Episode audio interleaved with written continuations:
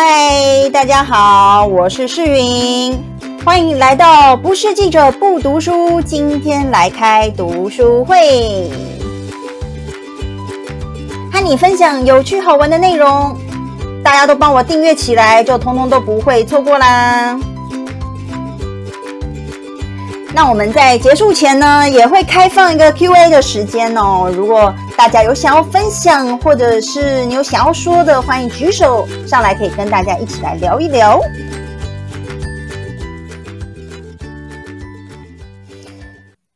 昨天呢，来到了第一集，大家可以帮我呃传个符号吗？声音都还 OK 吗？声音都听得还算清楚吗？可以，谢谢汪达，谢谢面面。其实昨天第一集，我抱着非常忐忑的心情，因为就是完全超乎我预期，还就是有很多的朋友一起来参与，所以我其实内心真的很兴奋又很很感动。所以我昨天在播的时候，嗨 Roy，所以呢，昨天其实，在播的时候真的是流满头大汗。虽然我房间已经开了冷气，可是还是流满头大汗。所以呢。我就，但是我内心也激发满满的就是那种责任感，我就希望能够为大家介绍，还有分享一些是真的对大家有帮助，或者是大家想要了解的内容。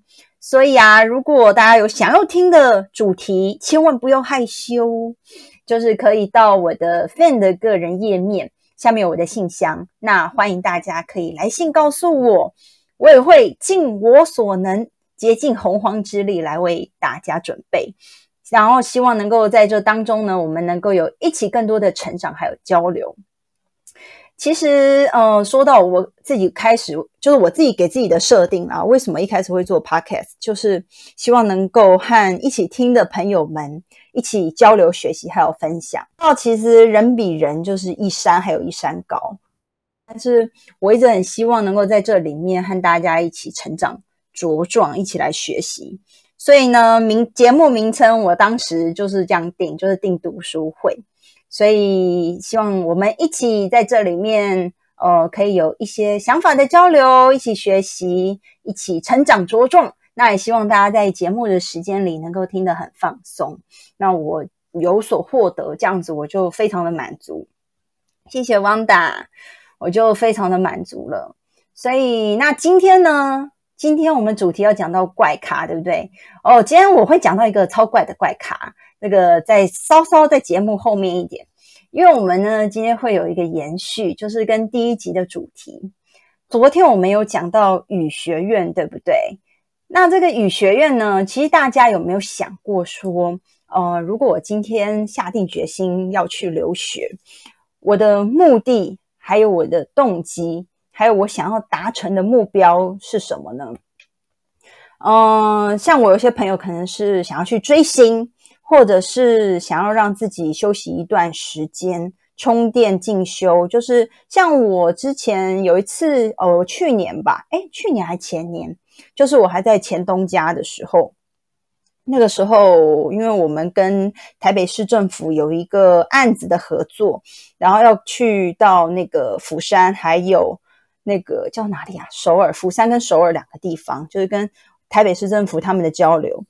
那个时候去，呃，除了我以外，然后我们在当地也透过朋友找了一个，因为会有很多的翻译行程，然后找了一个翻译的朋友，他也是其实也是算年纪比较大，年纪比较大，然后呃才过去韩国的。不过呢，他现在也就是在韩国生活。所以呢，其实，嗯，我觉得年纪不是太大的问题，不是太大的问题。最重要的就是，最重要的就是说，嗯，我到底今天我为什么想要去？那我想要达到的目标又是什么？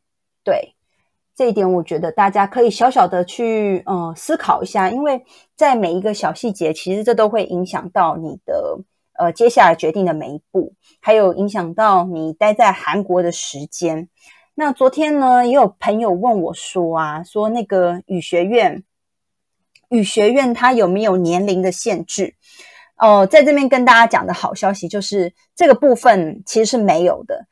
在语学院呐，其实你会看到来自不同国家的、不同国家、不同年龄层的朋友，然后在一起上课的过程中，你也会就是你可以了解到不同国家文化，甚至是一些你可能原本在台湾你会觉得诶蛮陌生的国家，你在那边都会遇到。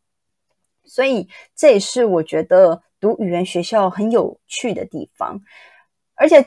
呃，其实同学们都是蛮友善的。像我之前有认识一位来自斯里兰卡的女生，斯里兰卡哦，那个感觉这名字好像听起来既陌生又熟悉，有没有？然后可是真的就是那时候就在韩国遇到斯里兰卡的女生，然后她那时候就会自己做一些家乡的料理呀，然后来给班上同学吃。我当时呢，其实就是会想说，哇，如果我一直待在台湾的话，那我可能就很难有机会去品尝到这样的异国料理，或者是接触到来自嗯很多遥远国家的朋友们。所以在这互动的当中，我就会觉得这个世界真的是很大，我也会想要再去了解这个世界，还有呃世界上不同的人更多。那今天呃刚刚有跟大家讲到嘛，语学院它没有年龄的上限，但是啊。它有最低的年龄限制哦，就是如果你想要去读语学院的话，是规定要十八岁以上，然后要有高中毕业证书才能申请。所以呢，最早最早，如果你想要去韩国的话，可能也要在十八岁高中毕业以后才能出发前往就读。呃，像我之前在读的时候，我们班上的同学主要是呃组成是以中国和日本最多。中国的学生呢，更是呃大宗，就是最主要的一部分。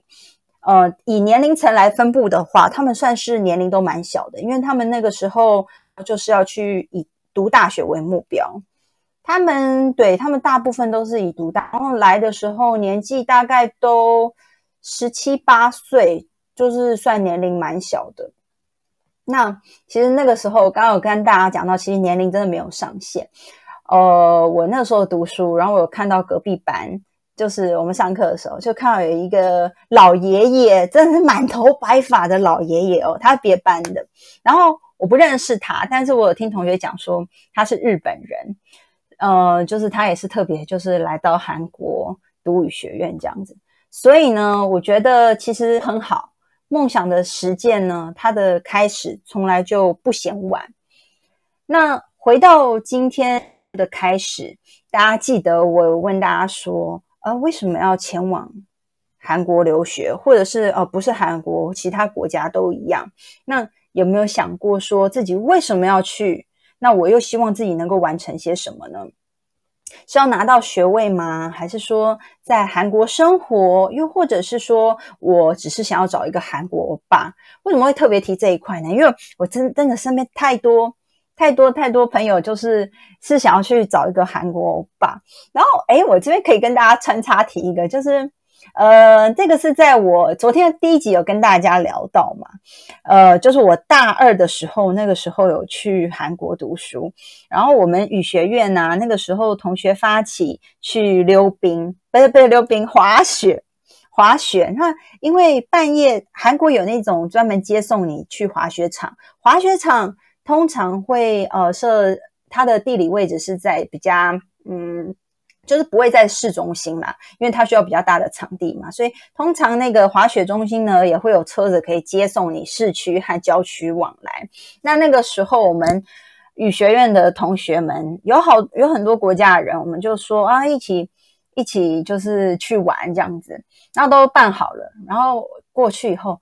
结果你知道吗？就是那个时候，我觉得有一点点小小的心酸的是什么事情？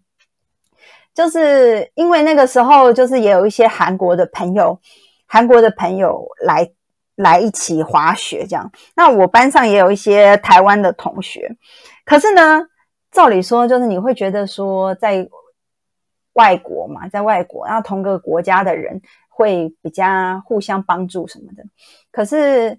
就是你到了那边，你会发现他们基本上对你，就是对你，我是指对我啦，就是都是那种冷冷的态度，就是爱理不理，所以我就觉得有一点伤心。然后，但是啊，他们那个我们同团里面有一些韩国的男生嘛，他们就会哦很热情，很热情，就是讲话什么。然后我就觉得，哎，为什么会这样呢？当然这个是蛮久之前的，我不晓得现在有没有改善。但是我想，嗯，多多少少应该还是会有这样的状况。然后我那时候就会有点觉得，为什么同样都是台湾人，然后嗯要这样子，就好像他会觉得有点懒得理你。我就是要去认识韩国人这样子。好，就是跟大家分享一个我有点小小觉得有点小小心酸的事情。嗯，对，有很多朋友都是想去找一个韩国欧巴嘛。可是呢，其实我觉得，如果你到韩国的目的想要交一个韩国男朋友，其实有这样的目标并没有不好。其实就像我们。也希望能够遇到一个好人家，有有好的感情，其实是一样的概念。所以想要交韩国男朋友，我也觉得很 OK 啊。像我要去之前，我也觉得如果我能够认识一个很好的男生，也是很棒的事情啊。所以我觉得这样的想法没有不好，只是呢，就是要跟大家讲，如果这样的想法变成是留学的唯一目标的话，就会有一点点的危险。因为你就会变得说没有办法打开眼睛去辨别说眼前这个认识的这个男人他到底是好人还是坏人。呃，好，先跟大家聊一下我眼中的韩国男人，然后不只是我，就是我身边朋友有认为的一部分人其实是这样子。呃，部分啦，不是不是，我们不要一竿子打翻一船人，也不是全部。韩国男人呢，就我跟我。朋友们也讨论过，就觉得他们是嗯很浪漫，很懂女生。然后再来，韩国很有趣的一点就是每个月哦，每个月哦，十四号都有情人节，各种情人节，白色情人节，什么黑色情人节，然后什么各种，每个月都有。其他我已经记不清楚了，太多太多了。然后那他们那边呃每个月情人节都会怎样呢？你就会看到在他们的超商前面呐，每一个超商前面。就会摆满了那个玫瑰花，还有那种熊玩偶、巧克力，整个就打造很浪漫的氛围。哦，对，然后韩国还有一个，那叫那个台湾现在好像也有了。有一次我在一个百货百货商店里面看到，就他们有那种像我们有投币式的那个贩卖机，对不对？他们还有投币式可以卖花，卖花你可以买。台湾现在好像也有。对，但是台韩国，我一开始几年前大概是先在韩国看到，然后我就觉得哇，也太酷了吧！可是如果你买那那一束花，然后送给女朋友，那女朋友不是就知道你是去投币式买的吗？所以我也觉得蛮妙的。但是就是他们有这样的一个很会营造这样很浪漫的氛围。那我周边有一些朋友遇到的状况就是说呢，嗯，这个男这个人他可能是很会谈恋爱的男人。但是他不是一个真正在跟你谈恋爱的男人，这是什么意思呢？呃，之前我有一群朋友，那其中一个女生跟我一样是跟我一样是外国人，但是不是台湾人。呃，这群朋友里面呢，又有一个男生是韩国人，呃，白白净净的，然后留着那个韩剧里就是那种韩国很流行的逗号刘海，逗号刘海，大家可以稍微想象一下。呃，他们的他他的个子不高，所以呢，如果你真的要讲的话，大概像是韩剧里面男二吧，男二感觉男生长得还可以啦。那有一天，那个我朋友就打电话来跟我说：“哎，世云，世云，那个我有一件事情很烦恼。”我说：“哦哦，怎么了？你说啊。”他说：“这个男生吼，他一直打电话，还有传讯息给我，然后啊。”你知道吗？他还要我在电话里唱歌哄他哦，唱歌。然后，但我这朋友他很疑惑，就是说这男生就是跟他根本不熟，而且在面对面相处的时候，这男生也没有很积极，就是不熟的两个人，可是他私底下却很积极的在联络他，但台面上却好像装作不熟，所以他就很混淆说。这个男生他到底是不是喜欢他，还是说他只是想要这样子暧暧昧？那当然，我听到这样子，身为他的朋友，我是跟他讲说：你如果遇到这样的状况，那你真的是千万千万千万强调三次，就是说不要晕船，因为有部分的韩国男生，就是可能是受到韩剧的熏陶吧，或者是这个民族它本身就是就是自带那种浪漫脑，很懂得怎么样抓住女生的心，像是呃女生喜欢什么呀，说什么啊，什么样的动作啊，会让女生很心动，啊，他们都拿捏的很好。那我身边也听过一些例子，就是有些他。说了分手以后，瞬间就消失不见人，或者是没说分手就消失的情况也是有的。所以我那时候就劝他说：“你一定要谨慎小心，张大眼睛去观察。”那当然呢，我这边还是要一定要强调的，就是说，其实好人坏人这是不分国籍的。我也有很多的好朋友在韩国遇到了很好的老公，他就在那边定居生活。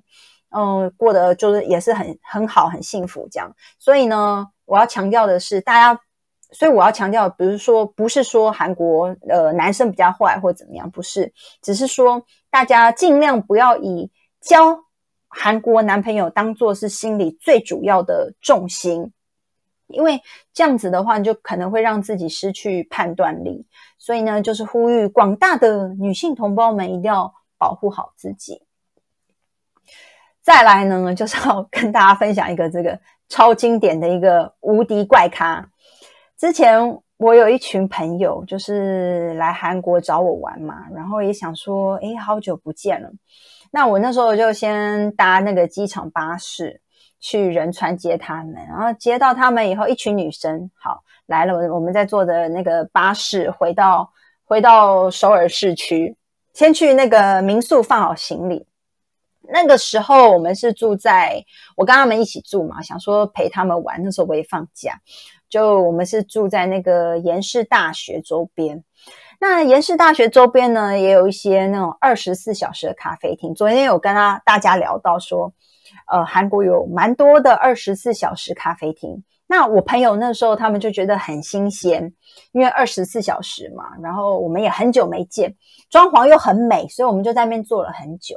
在那边吃东西呀，聊天吃甜点。那这边跟大家插个题外话，就是韩国真的是那个三 C 的网络大国，他们的韩国网速超快的。当然，台湾现在也变得有五 G 嘛，那韩国很早就有五 G，所以那个时候哇，韩国的网络是，比如说我发一个东西，它就瞬间咻一下就已经出去。那那后来呃，比如说我中间回到台湾的时候，中间发讯息或干嘛，然后还会顿一下，就有一点不习惯。好，这是题外话。然后要跟大家讲，就是韩国的咖啡厅每一个都有插座，所以呢，我们就一面充着电，然后一面聊天。那这个时候呢，一切都很好哦。有一个很怪异的男生登场了，一开还觉得也也正正常常的嘛，就一个韩国男生，然后就跑过来跟我们说：“不好意思，那个我手机要没电了。”然后。方不方便借我们充电器？那我们有好几个人嘛，所以充电器其实也有好几台。我们就说哦，好啊，我们借了他一台。那我们就继续在一边一直聊天。可这人他很怪，他就不时的一直偷看我们，偷看我们。那有人在偷看你，你不可能不知道嘛。所以我们就，我们当然也会这样看过去，但也也没有想想太多这样子。后来呢，他就又走过来问我们说。哎，你们是从哪里来啊？我想要认识外国人呐。就是如果他就是他，当然这样讲听起来好像很正常。可是你在跟他讲话过程中，你会越来越发现他好像有有那么一点怪怪的，而且他的神情有一点不太自然。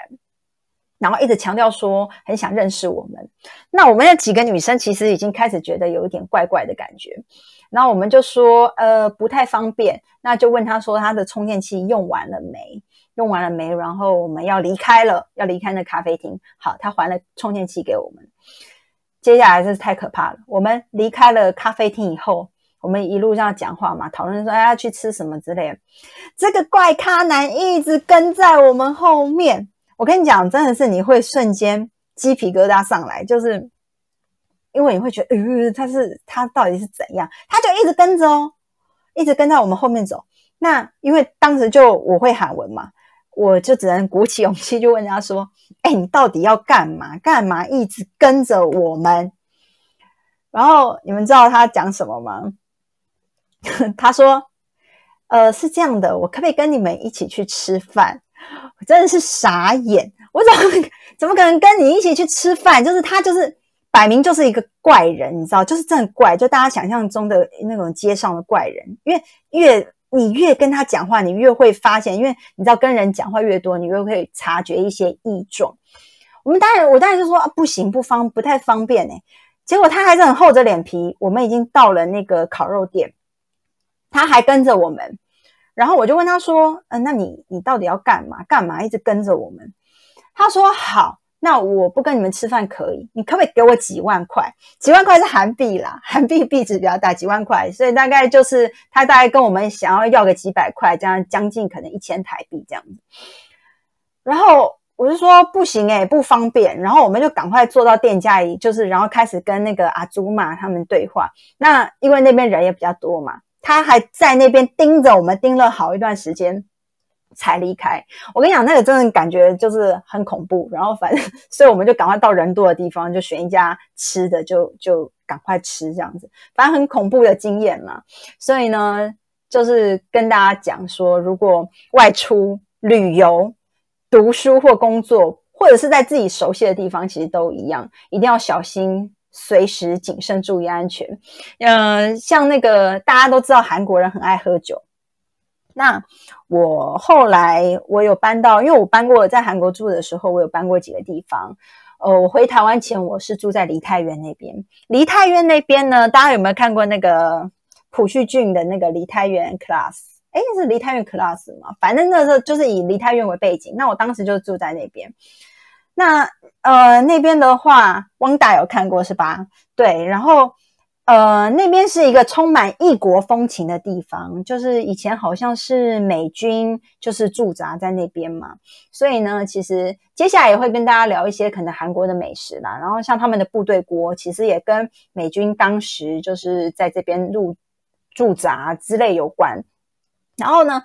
呃，梨泰院也是一个观光区，相对其他地方来说，外国人比较多，也很多的酒吧，酒吧，然后不管是呃正经的酒吧，或者是 不正经的酒吧，还有我有听听我朋友说过，因为我毕竟是外国人，很多在地人才知道的一些，你知道酒吧，我不太不太知道，就也有朋友告诉我说，那边也有。像是变性人酒吧，我大概知道在哪一个位置。后来我是后来才知道，因为你们知道那个韩国是很多山坡，然后我住的地方呢，就是要爬，每天都要爬一个山坡才到。然后稍稍往下走呢，大家可以想象一下韩国那种高高低低的路哦。稍稍往下走，就是我每次都经过，都会经过有个地方，它就是亮着粉红色的灯，粉红色的灯。那我一直就想说，反正韩国那边。梨泰院那边本来就比较多酒吧，那也还好嘛，没什么。后来也是我韩国的朋友告诉我说，原来那一间是一个变性酒吧，我才知道。怪不得我每次经过，我就觉得它的灯光看起来特别的，呃，特别跟其他地方不太一样。好，这是题外话。那刚刚就跟大家讲到，讲了大概梨泰院的背景。那那边呢？尤其到了周五，甚至是万圣节的时候，大家知道韩国万圣节的时候，很多不管韩国人、外国人，通通会聚集到梨泰院。在疫情前啊，都会聚集到梨泰院那边，因为就是会有一些变装 party 啊，然后有点像那种小游行这样子。所以我那个时候下班回去，然后我从那个地铁出来，哦，那个人挤到爆，你就想象大概是那个。像是比如说我们跨年那种感觉，然后你要排一个手扶梯上楼哦，没有哦，那个我往的那个出口，韩国很多的地铁啊，韩国很多地铁出口它是没有手扶梯的，你是爬你必须爬楼梯，这真的很累。可是我也觉得说，韩国就是因为这样很多的坡，然后很多的楼梯，很多地方没有手扶梯，然后我都必须涂脚走路，所以就变得说，你那时候你会感觉你自己好像呃会变比较瘦一点，好像那个时候是真的有比较瘦了。然后，好，回到话题，那那边大家大概知道梨泰院就是这样。然后那边很多酒吧，然后也有一些烤肉店啊，不管是韩式啊、美式啊，什么都有。那有一次就是晚上经过，其实后来我有，我就觉得住梨泰院有一点不太方便的事情，就是说，像有的时候我会晚上下去买一个饮料或什么，那韩国人。他们就会，因为他们很爱喝酒嘛，所以就是那种醉倒在路边的很多，就是上班族可能还穿的衬衫呐，然后手上还有公事包，你就会看到他 直接坐在路边，而且人数还蛮多的。那呃，有一次就是我要去买东西嘛，晚上，然后就是有一些人喝的醉醉的，然后也会在那边，就是直接在街上，然后就是可能要这样突然间拍你一下，什么，然后你就觉得很可怕，你就会赶快吓跑那种。所以怎么讲呢？就是他们他们这个国家这个民族是一个呃一个对于酒哦，对他们像他们的酒啊，我也觉得。呃，还蛮有意思的是，你知道他们的烧酒啊，我们一般就是酒瓶嘛，酒瓶，然后他们还会做成像是那种铝箔包，有点像我们的生活泡沫绿茶。然后甚至啊，其实像他们的酒，有时候比牛奶牛奶还便宜，所以你就会觉得哦，这个民族是一个很喜欢喝酒的，很喜欢喝酒的民族。那刚刚有讲到说，就是。他们在街上，很多人会醉倒在路边嘛，不然就是疯疯癫癫的，突然要拍你、跟你讲话那种。然后像我那时候只是要下楼去买一个东西，我就会吓死，就赶快跑这样。所以呢，就是要跟大家讲说，所以如果出外出外哦，就是旅游啊、读书或工作这些的。不管在哪里，还是要随时谨慎注意自己的安全啦。那其实整体来说，我觉得还是韩国人大部分还算是，我觉得一半一半吧。也有很多人说韩国人好像很排外，很排外。我遇到的，应该讲我中间其实一开始有去住过那个那叫什么学校宿舍，那那个时候两人一间嘛。两人一间，我那时候搭配是一个好像大大二的一个小妹妹，韩国小妹妹。